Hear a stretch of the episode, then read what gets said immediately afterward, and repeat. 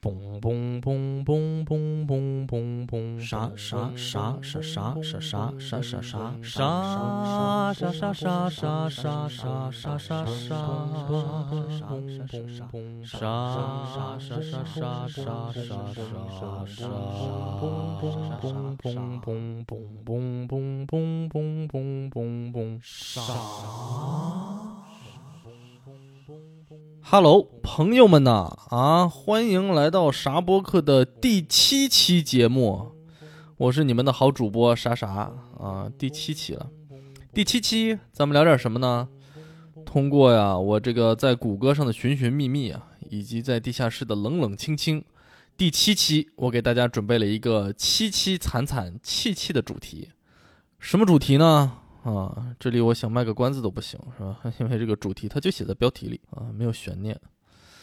虽然说这个主题啊可能有些沉重，但是内容啊还是十分丰富啊，所以呢，我也争取把它说的生动一些啊。咱们边录边看吧。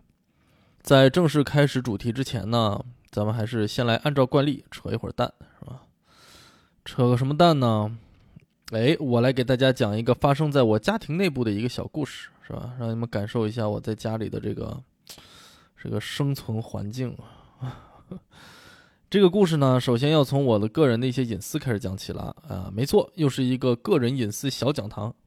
我们每个人肯定都有一些奇怪的小习惯嘛，或者是小的怪癖，是吧？就比如说有人喜欢自言自语，有的喜欢咬手指甲啊，还有比如喜欢吃饭、看报、拉屎、唱歌啊，不一而足。以上的习惯呢，我都没有。我有个什么小怪癖呢？就是我一个人待着的时候吧，总会吧自觉不自觉的发出一些奇怪的声音，哈哈，可能是唱一句故意跑调的歌，或者是来一段烂透了的 B-box，或者是学个母鸡叫，要么干脆就是发出一些毫无意义的这种噪音啊。有时候，甚至会编一些段子来自娱自乐。尤其是有时候想起一些以前特别尴尬的事儿，哎，就是那种尴尬到一想就冒汗的那种啊，就是就会用一些特别奇怪的，类似于京剧叫板的叫声啊，把它给遮盖过去。这是为啥呢？我也说不来，是吧？可能是一种自己减压的方式吧。但是你不可能一直一个人生活，一个人成家以后啊，就难免要把这种习惯暴露在两个人的日常生活之中，因为你就不把别人当外人了嘛。所以有一天。我躺床上，正搁那一边看书一边嘴里头叮了咣啷、哭着咔嚓，不知道在那放什么大呲花呢，是吧？我们家那生物学家一抬头说：“哎，你知道吗？我前两天看了一个新闻。”哎，这就有点奇怪，啥意思？什么新闻？于是就听他继续说了。他说：“那个新闻里啊，有一个耳鼻喉专科的医生，他在家看电视的时候呢，看到有个女主持人的脖子里那有一个小凸起啊，觉得有点不太对劲儿，所以呢，他就给电视节目组打电话，找到了那个女主持人。”让她去医院检查一下，结果这一查不要紧呢，果然是一个恶性肿瘤啊！而且因为检查的及时呢，这个女主持人捡回了一条命啊！这个小故事就给我听得有点莫名其妙了，是吧？然后他又继续说了，他说：“我觉得你做播客挺好的，嗯，你应该把你这些神了吧唧的东西啊都录到节目里头去，这样将来你要是火了呢，听的人多了呢，哎，说不定你的听众里呢就能有个把精神科的医生，可以好好给你诊断诊断。哎，怎么样啊？”你见过文化人骂人？你见过科学家骂人吗？文化人骂人顶多不带脏字儿，是吧？科学家骂人，哎，他让你感觉这个建议还挺中肯。所以呢，听人劝，吃饱饭，是吧？我现在呢，就准备有一搭没一搭的呢，在节目里头加一些犯神经病似的这个小单元，在博大家一笑的同时呢，主要还是为了我自己这个精神健康着想，是吧？把我这个方方面面的奇奇怪怪的这些想法和行为啊。都在这里给大家真实的展示一下，以便建立一个完整的病例，方便大家将来给我诊断，是吧？也算是一次彻底精神大解放的勇敢尝试吧。嗯，我在这儿呢，也算给大家做个小预告啊，免得听着听着你们突然忍不住的想给我叫救护车。好的，今天的蛋就少扯一会儿啊，因为今天这个内容啊，其实是特别的多呀，而且错综复杂，感觉是一个就是有很多个线头的那种毛线球啊，不知道应该从哪里开始拆解呀。我努力讲讲啊，看看能不能讲完。实在不行了呢，咱就给它分成两期。咱们这一期是要聊聊美国的监狱系统，但是呢，我其实也并不是要跟大家详细讲讲这个监狱里面到底是怎么回事儿，是吧？也并不会从多个角度给大家详细分析减肥皂这个事儿到底是不是像传闻中说的那么危险。因为在这方面，我发现能找到的资料很少，就是像监狱啊这种比较隐蔽、对安全要求又特别高。而且又特别容易控制信息输出的这种地方，你在网上很难找到相关的令人信服的视频资料。而体验过监狱生活的人的口头描述呢，又往往有点太过主观了，不知道能有多少代表性。所以呢，我们就不如还是具体聊聊一个监狱和它的运作方式，以及这个和监狱相关的一些法律法规啊，以及政策方面的一些问题吧。另外啊，咱们今天只聊美国的监狱系统啊，咱们由于这个众所周知的原因哈啊，咱就不聊国内的问题了。哎，更加不敢对比，就不是啊，就是国内没有问题，我聊啥呢？是吧？妥妥的，最光明的就是咱们社会主义的制度，是吧？一切都在阳光下坦坦荡荡、公正严明，啊，没有问题，是吧？不聊，不聊，不聊啊！哈，如果你对国内的这个监狱系统感兴趣呢，哈，我推荐大家去听故事 FM，这也是咱们这个顶流的中文播客之一啊啊！你看我又恬不知耻的给人打广告，是吧？在这个故事 FM 里啊，有一个栏目啊，叫做“铁窗泪”。他专门找了许多这个曾经经历过这个监狱生活的人啊，或者是在监狱工作的工作人员，来给大家分享他们的故事。有兴趣的大家可以去听一听，还是很有意思的。所以呢，为什么想起来说这个主题呢？这其实还是跟我的工作有一些关系吧。就是大概三五年前啊，我们公司跟一个甲方开发商合作，是吧？看中了纽约布朗克斯的一大块政府用地。这块地最早在十九世纪末是一家医院啊，叫林肯医疗中心。从这个名字，你可能可以看得出来啊，这家医院在建立之初是为了附近的穷苦的民众啊，尤其是黑人民众服务的一家医疗机构。呃，在七十年代左右，这个医院搬走以后啊，这里就被拆毁填平，成了纽约警察局的因为违章停车而被拖走的车辆的这个存放认领处。这块地呢，它就正好在这个快速富裕繁华起来的这个布朗克斯的南部啊，大概有一万七千平米。如果改建成住宅群呢，至少可以容纳一千到一千两百户住户吧。在已经被过度开发的这纽约市区啊，就是这简直就是前所未闻的巨大。所以当时和我们合作的开发商他就看中这块地，并开始跟这个政府呀以及纽约警署商量，看能不能把这块地给买下来啊。他甚至愿意自掏腰包啊，为纽约警署建这么一所自动化的好几层的那种停车场吧，作为补偿。纽约警署当时还挺感兴趣的，因为这个它毕竟是个双赢的事儿嘛。是吧？我们当时也提供了多个规划方案，还和当地的这个居民委员会啊热烈商讨附近区域的这个改建计划。结果没过多久，纽约警署他突然就停止了协商，然后就好长时间都没有下文。哎，结果大概过了这么一两年吧，真相大白，政府把那块地给征用了。没错，他要把它改建成一个监狱。哎，这就使我对监狱产生了一些兴趣。为什么要新建监狱呢？是因为犯人太多了吗？美国的监禁体制到底是怎么样的呢？纽约现在的监狱系统又是如何呢？咱们这就要开始正经的谈一谈了。说到这个纽约的监狱啊，那就不得不提到莱克斯岛 （Rikers Island）。莱克斯岛啊，它是一个规模在全球范围内都算得上是数一数二的劳教机构和精神病院的这种综合建筑群啊。莱克斯岛位于纽约皇后区和布朗克斯之间啊，它在这个拉瓜迪亚机场的正北边。哎，在这儿呢，就需要稍微普及一下，在美国这个监狱 （prison） 和看守所 （jail） 之间的区别。就我们平常说的监狱啊，其实只是用来关押刑期超过一年的这种长期的服刑人员的，而短期服刑人员和等待被审判的这些被告人啊，都是关押在这个看守所。所以，虽然我们往往就管他们统称叫监狱啊，但其实莱克斯岛呢是一个大型的看守所。这个岛大概有一点七平方公里啊，四面环海。整个这个岛啊，就只有一座一公里多长的跨海大桥跟皇后区相连。在这条大桥的一边呢，就是繁忙的拉瓜迪亚机场，没几分钟就能近距离的看到飞机起落的这种壮观景象。桥的另一边呢，就是灯红酒绿的纽约曼哈顿的天际线。但是走在这座桥上的人呢，显然是没有心情观赏这一难得一见的风景的，因为在桥的对面呢，他面临的基本上就是人间炼狱。据说曾经在岛上待过的人都管这个桥叫“痛苦之桥 ”（Bridge of Pain），往往能够在过桥这短短几分钟啊，他看到自己的人生走马灯。莱克斯岛上有十间看守所啊，其中多数都是用来关押成年男性的，其他的呢还有女子和青少年的看守所，以及配备有医院的，就是为了这种有特殊医疗需求的囚犯的关押处啊，其实就有点像是精神病院。而同时呢，这里还关押着极度危险的犯人和那种戒毒人员。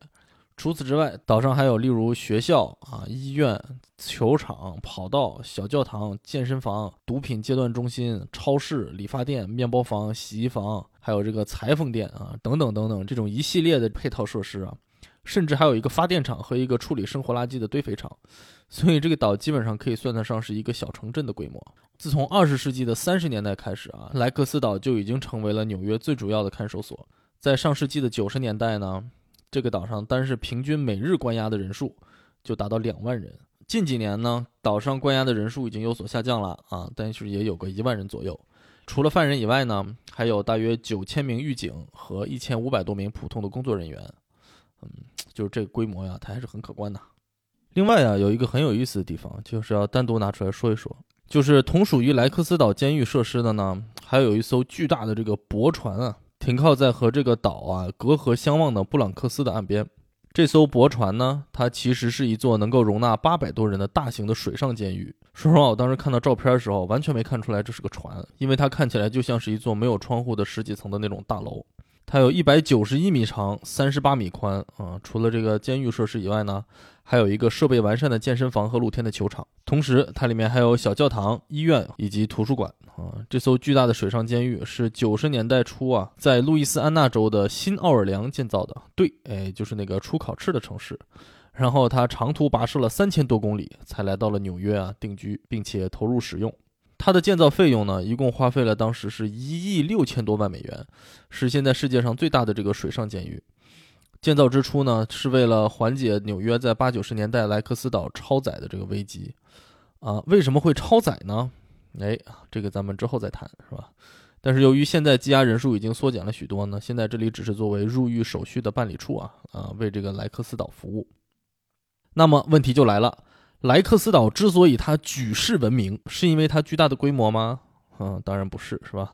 它之所以名震全美呢，还是因为在这儿发生的各种各样的层出不穷、耸人听闻的暴力事件，以及监狱系统的这个腐败。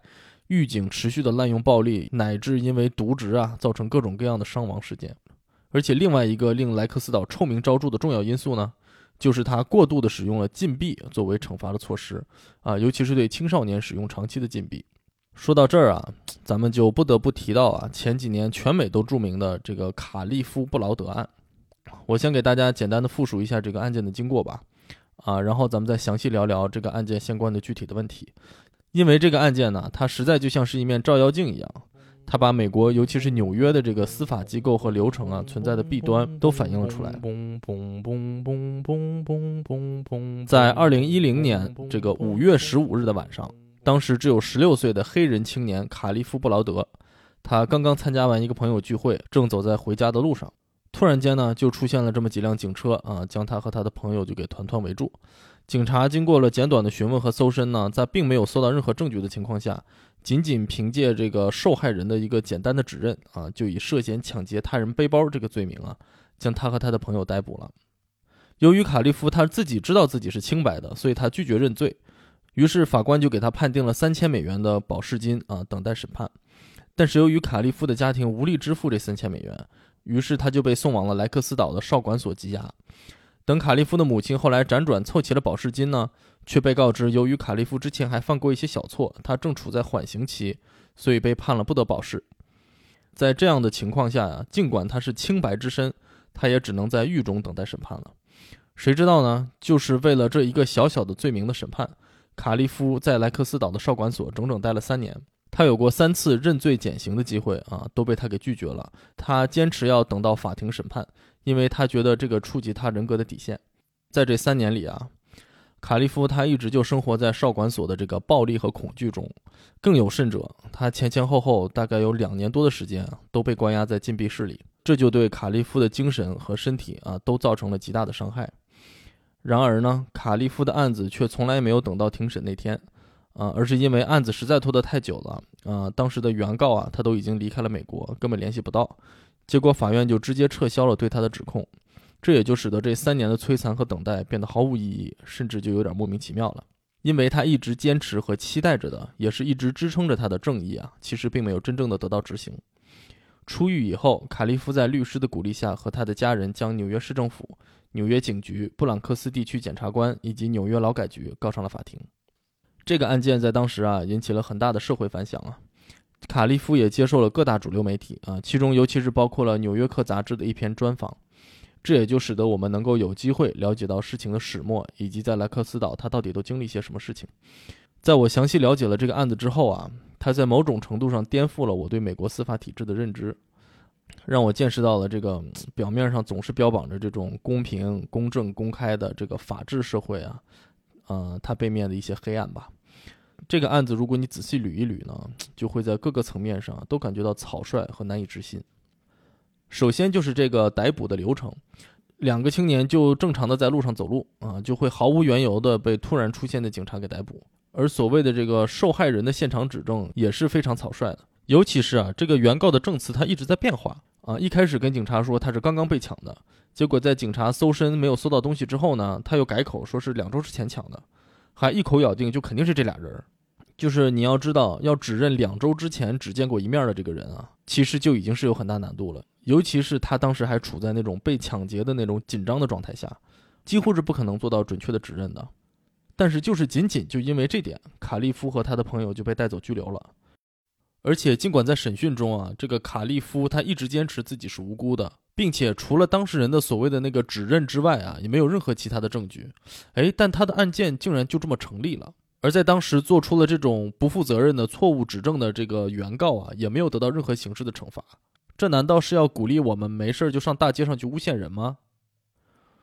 这就让我想起了今年五月份也是在纽约发生的一个闹得沸沸扬扬的这种种族歧视的事件。而且巧合的是呢，这个事儿呢，它就发生在乔治·弗洛伊德被警察当街虐待致死的那个当天，在纽约中央公园有一个黑人男子啊，他就提醒一个白人女性说他遛狗的时候要拴绳子。结果这个白人女子她竟然就公然报警了，然后在报警电话里说说有一个非裔美国男子正在威胁她的生命啊，让警察赶紧派人来保护她。就是比较幸运的是啊，整个他这个报警的过程都被这个男的给录下来了，所以并没有对他本人造成任何的误解和伤害。而且这名男子他也不是个普通人，他现任一家医学杂志的资深编辑，而且他曾经是漫威，哎，对，就是钢铁侠的那个 Marvel 的写手和编辑，也为 X Man 系列当过编辑。同时啊，他在一九八零年的时候还曾经是哈佛大学观鸟俱乐部的这个主席，而且事发当天他也正是在这个中央公园观鸟。但是你设想一下，如果当时他没有拍摄视频记录呢？又如果你把他换成一个像卡利夫这样的普通的黑人青年，结果会不会不同呢？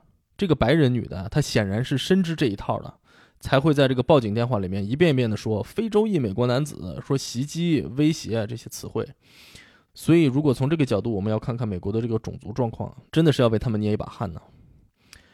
咱们接着说啊，法官由于当时卡利夫是在缓刑期，而给他判罚了这个三千美金的保释金。啊，我以前老是在电影电视剧里面听到“保释金”这个词儿，却一直不太了解它的具体含义，感觉好像罪犯只要交纳了保释金就可以逍遥法外了。所以啊，在这里我可能需要对美国的保释制度啊，给大家进行一个大致的说明。在英美法系这个无罪推定的前提下，一个人啊，他如果因为某种指控而被逮捕，那在经过最终的法庭审判被判有罪之前呢，你都只是所谓的这个犯罪嫌疑人啊，他是清白无罪的，所以理论上你也就不应该被关进看守所。但是在你等待被审判的这段时间里呢，法庭为了防止你逃跑，啊，确定你在审判的当天肯定会出席啊，往往会根据你的罪名啊来定一个保释金的金额。所以这个保释金其实是这种押金，就是说啊，如果你缴纳了保释金，你就可以暂时得到释放啊，并以这个自由人的身份啊等待出庭。而在审判之后呢，不管是判你有罪还是无罪，保释金最终都会退还给你。但是这个时候呢，如果你无法交纳出保释金，那么你就要一直被关押在看守所，一直等到这个审判日的来临。说根据数据统计啊，莱克斯岛的在押人员当中啊。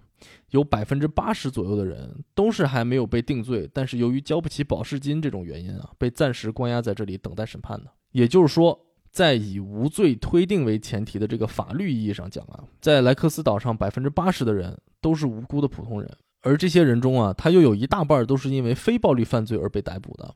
这其中呢，就包括毒品买卖、小偷小摸，乃至是这个交通犯罪的嫌疑犯、经济犯罪的嫌疑犯啊，他们都会被关押在这儿。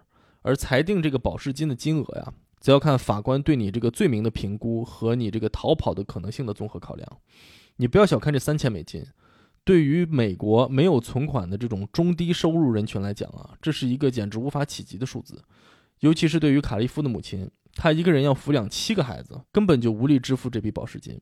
等到后来，他的母亲终于东奔西凑啊，借到了钱，却被告知，由于他没有及时保释啊，卡利夫啊，他已经因为违反缓刑条例被禁止保释了。怎么又违反缓刑条例了呢？因为就在他被逮捕这八个月以前啊，卡利夫的几个朋友搞恶作剧，他们启动了一辆这个没有人看守的快递的卡车，结果没弄好，撞到了路边停的一辆车。据说卡利夫他自己当时并不在车里，他只是在旁边观看。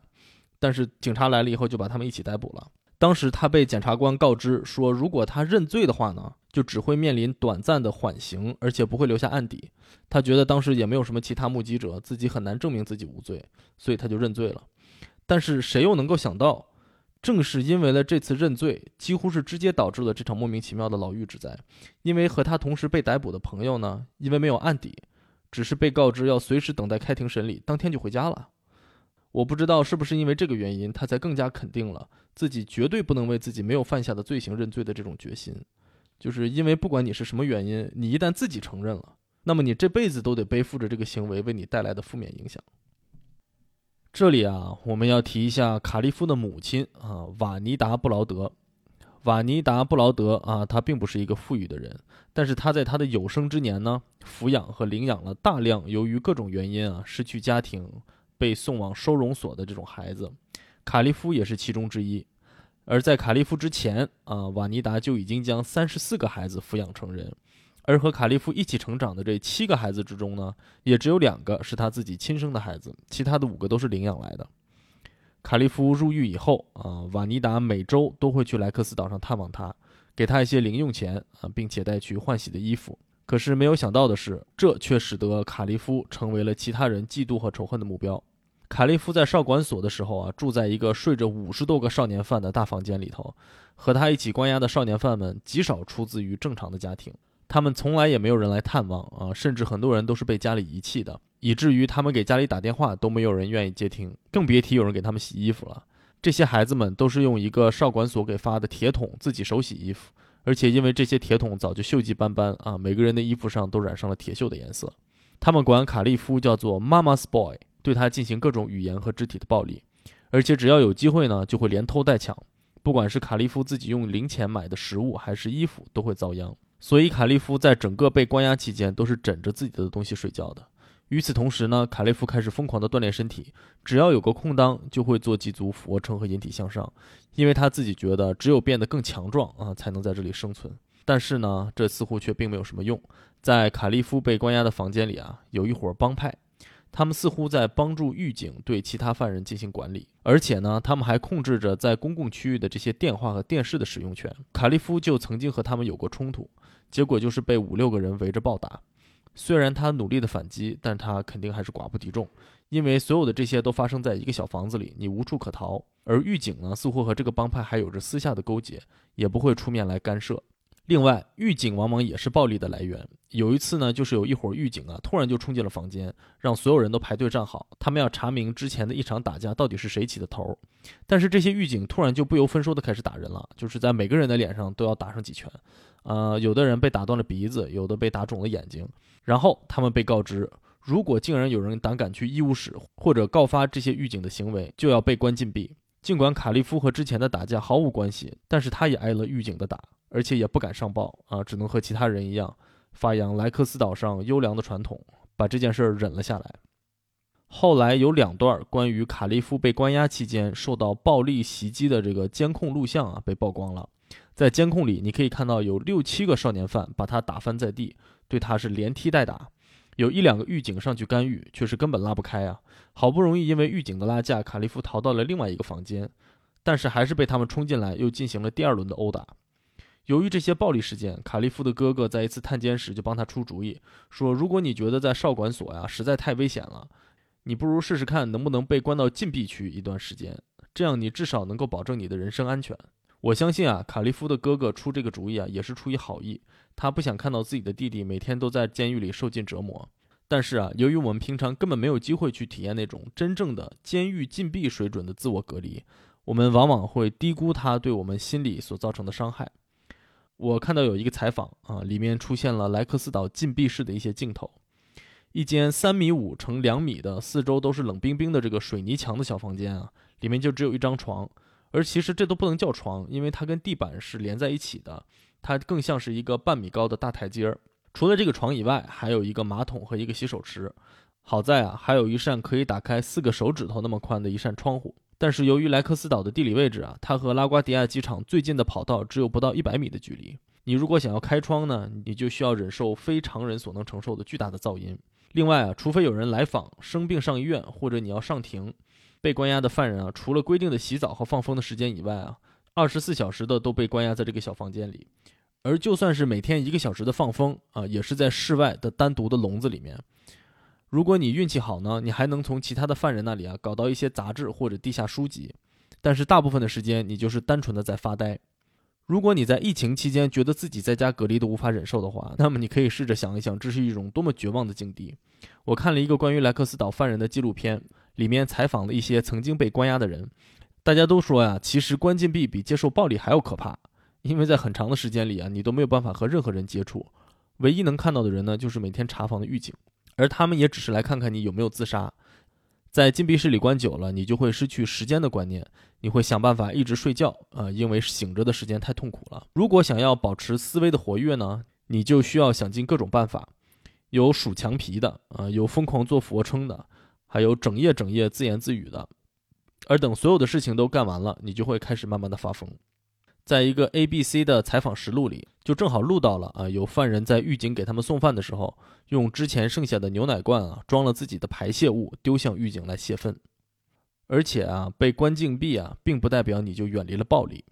卡利夫在接受采访的时候就讲了这样一个故事：他在关禁闭时啊，有一次和一个狱警产生了口头上的争执啊，结果狱警说：“你出来，咱们打一架。”卡利夫说呀，这是这个狱警惯有的泄愤的方式。他以前就看到过这个狱警和别的犯人在浴室里打架，因为在这个浴室里啊是没有摄像头的，不会被记录下来。所以年轻气盛的卡利夫就接受了挑战，约好了第二天也在浴室跟他好好打一架。结果第二天，这个狱警都等不及把他押送到浴室，在途中卡利夫还戴着手铐的情况下，就把他按在地上暴打。而这一切也都被监控摄像录了下来，成为了卡利夫受虐待的证据。我从我看到的文章和资料中啊，并没有看到为什么卡利夫在他被关押的三分之二的时间里都是在禁闭室度过的。但是我猜测，作为一个有原则、有正义感的少年，一个宁愿受苦也绝不向体制低头的年轻人，他被强行的关押起来，等待着遥遥无期的审判，他的精神状态肯定是不稳定的。尤其是啊，他在受到别人的语言和肢体暴力之后，难免就会反抗。之前提到录像中的多人对他的殴打。就是因为在前一天，帮派首领往他的脸上吐了口水，他忍了整整一天，第二天还是咽不下这口气，去向对方挑衅。当然，也有可能在他哥哥的建议下，啊，又或者是他自己出于对这种充满暴力的生活的厌恶和恐惧吧。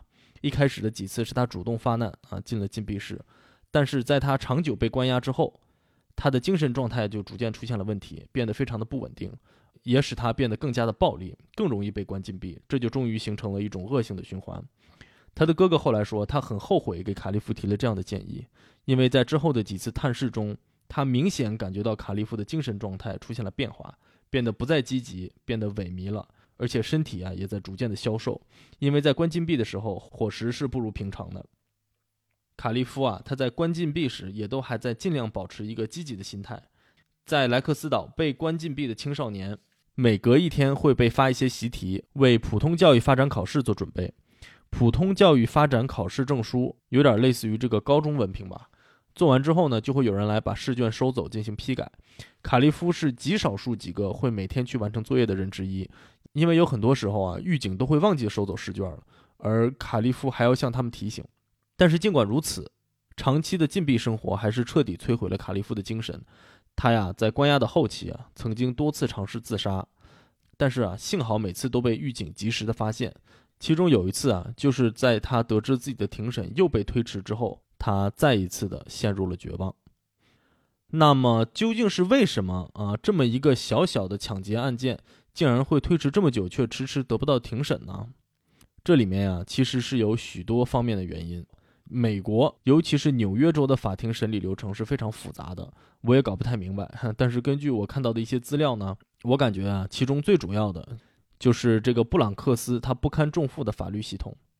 由于政府资金不足等等原因啊，再加上案件过多，布朗克斯法院是全美案件积压最严重的法院之一。而法庭给卡利夫指派的律师啊，也是一直渎职、拖延不作为。而且像卡利夫一样拒不认罪、坚持要求庭审的案件，其实是少之又少。二零一一年一整年所处理的四千一百五十六个案件中，只有一百六十五起案件真正的走完了审理的流程，而其他案件呢，都是以嫌疑人主动认罪而告终。而在这其中呢，有大量的嫌疑人啊，在明知自己无罪的情况下选择了认罪，为什么呢？这就又要牵扯到所谓的变诉交易和由此产生的变诉协议了。所谓变诉交易，其实就是检察官为了避免复杂而又耗时的庭审，在开庭之前啊，和犯罪嫌疑人进行讨价还价的行为。一般就是检察官提供一些从轻判处的条件，而换来罪犯的认罪。而因为庭审呢有着巨大的不确定性，很多嫌疑人都会认倒霉而接受检察官给的条件，而达成所谓的变诉协议。比如说。检察官可能会说：“按照你这个案件的情况啊，如果开庭审理结果宣判你有罪，你将面临最低十五年的监禁。但是如果你现在就认罪呢，我会从轻处罚，判你个三年半的有期徒刑。你不要觉得，哎，这两个判罚怎么相差那么多？这也太不靠谱了。但其实呢，这个正是卡利夫被关押了一年半之后，检察官给他提出的条件。而且因为他已经被关押了十八个月，这十八个月可以折算进去。”也就是说，他只需要再服刑两年就可以得到释放，而卡利夫拒绝了这个条件，他坚持要庭审。半年后，检察官把判决减少到了两年半，也就是说，在半年之后，卡利夫就可以得到释放。他再一次拒绝了这个条件。当时他的律师非常的崩溃，他说啊，经历过监狱生活的人，百分之九十九的人都会同意这个条件。于是，时间又过了大半年，在二零一三年的三月啊。卡利夫在这个时候已经被关押了将近三年的时间。布朗克斯法院迎来了一个从布鲁克林调任的新的法官，目的就是为了加速案件处理的速度。他对卡利夫提出了更加诱人的条件：如果卡利夫啊他愿意认罪，他将只会被指控两项较轻的罪名，而不是最初的所谓二级抢劫，而且他将会被当庭释放。卡利夫再一次拒绝了。他当时说：“这些都不是我做的，我可以等，我要接受法庭的审判。”卡利夫事后回忆啊，说自己当天回到牢房的时候，他的狱友啊都在骂他，说他疯了。他自己也在想，我是不是真的疯了？我是不是在钻牛角尖呢？他最后说，我只是想要做我觉得对的事情而已。于是时间又过了两个月，到了五月份，卡利夫已经整整的被羁押了三年。布朗克斯法院撤销了对他的诉讼，原因是地区检察官证据不足，无法证实他的罪行。而原告在过了三年之后，早就已经回到了墨西哥，失去了联系。没有了原告，整个案子都无法成立，地区检察官也就只好撤诉。至今，我们都不知道地区检察官是什么时候知道这个案子已经无法继续的。而在这之后，卡利夫又被关押了多久？但是事实就是，没有庭审，没有陪审团，也没有判决，卡利夫啊，他就这样被当庭释放了。然而啊，故事到这里还没有结束。卡利夫回到家之后。他的家人发现他已经被彻底的改变了。卡利夫在十七岁生日的前十天被捕，出狱回到家时已经是一个二十岁的成年人。他曾经的爱好呢都已经消失不见，每天就只把自己关在卧室里。他也不再去参加朋友聚会了，因为他的朋友们都已经高中毕业，有的有了工作，有的进了大学。而他自己呢，因为这三年的牢狱之灾，变得一事无成。他也不愿意和女孩子去约会了。因为他无法面对简单的闲聊，无法面对普通的问题，他觉得自己一无所有，他极度自卑。他尤其不愿意提起自己在监狱的生活，倒不是因为他觉得很丢脸，而是这些都会使他想起那段生活，这会让他的情绪波动难以平复。卡利夫出狱以后啊，虽然消沉，但是他仍然努力积极的生活。他出狱不久呢，就顺利的通过了普通教育发展考试，还考进了布朗克斯社区大学。他还参加了纽约城市大学为曾经入狱的青少年提供的大学教育的项目。但是好景不长，没过多久，卡利夫的抑郁症又复发了。他在家里再一次的自杀未遂之后，被送进了精神康复中心。一个学期之后，他重返校园，写出了一篇关于监狱禁闭制度的论文，并拿了 A。他曾经去给人家当过保安，但是由于背景调查出他有精神病史而被辞退。后来他又经人介绍给华尔街附近的一家珠宝店当店员。他站在街口分发广告的时候，望着迈着急促的脚步、穿着西装和制服的人们，他说他羡慕他们。他说他也想做一个有专业技术的成功人士。卡利夫刚出狱不久，他的一个亲戚就把他介绍给了一个律师。在这个律师的帮助下，他开始了自己的维权道路。他曾经上过访谈节目，向大家介绍自己的遭遇。《纽约客》杂志对他进行了专访，并在2014年9月份出版了关于他的专题报道。他在一次采访中说道：“很多人跟我说啊，这一切都会过去的，因为你有这个状告纽约政府的案子。但其实我过得并不好，我被毁了。我知道我可能会得到一笔赔偿金，但是这笔钱并不能在精神上帮助我。现在我每天都感到害怕，因为一部分的我已经被改变了，我再也回不去了。我进监狱之前有很多事情我都不知道，而现在我知道了。我每天都在疑神疑鬼，我感觉我的幸福快乐已经被抢走了。”二零一五年六月六日，在被释放两年之后，卡利夫·布劳德在自己的家中上吊自杀，年仅二十二岁。卡利夫的死引起了巨大的社会反响，大量的民众走上街头为他发声，他们举着关闭莱克斯岛的牌子，在曼哈顿看守所为他静坐守夜，他们穿过大街小巷，和平的游行。卡利夫的采访记录出现在了获得奥斯卡提名的纪录片中。Jay-Z 还专门出资为他制作了叫做《时间：卡利夫·布劳德往事》的纪录片。二零一五年七月，三项以他名字命名的卡利夫法案被提交。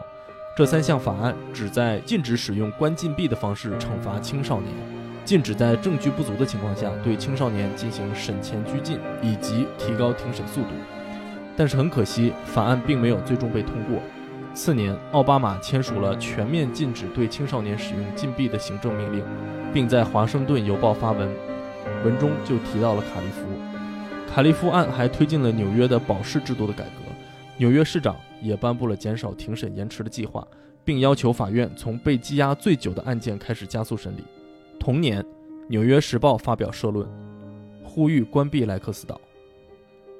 在卡利夫去世两年后，二零一七年六月二十二日。纽约市长颁布了关闭莱克斯岛的远景规划，计划在十年内通过保释制度改革等政策推进，减少莱克斯岛在羁押人数，并以改善精神康复中心、新建小规模的地区监狱的方式，最终彻底的关闭莱克斯岛。二零一九年十月七日，纽约市议会投票通过了八十亿美金的在二零二六年关闭莱克斯岛的方案。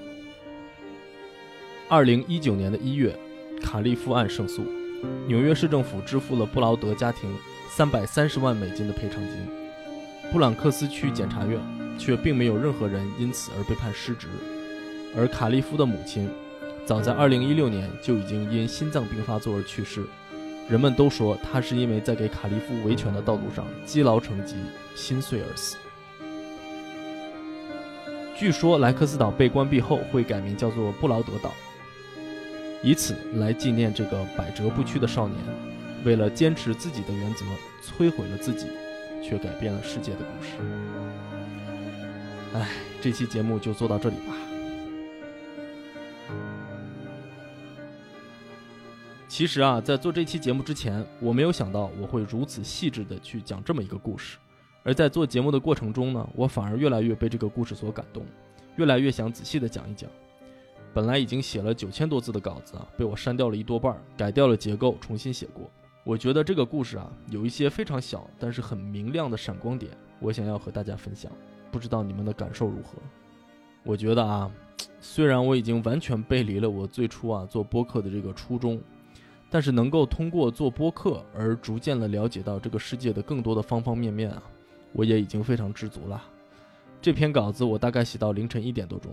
之后呢，还有漫长的录制和剪辑，将将能够赶上节目正常上线吧。而关于美国的法律和监狱系统，其实还有好多的内容都没有涉及，咱们下期可以再接着聊聊吧。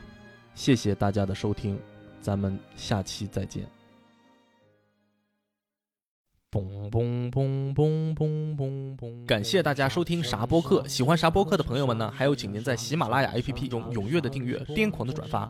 同时，如果您对我这个播客有什么意见或者建议，或者您有什么想要听到的话题，就请在评论区留言吧。总之，感谢大家的支持，拜拜。嘣嘣嘣嘣嘣嘣嘣。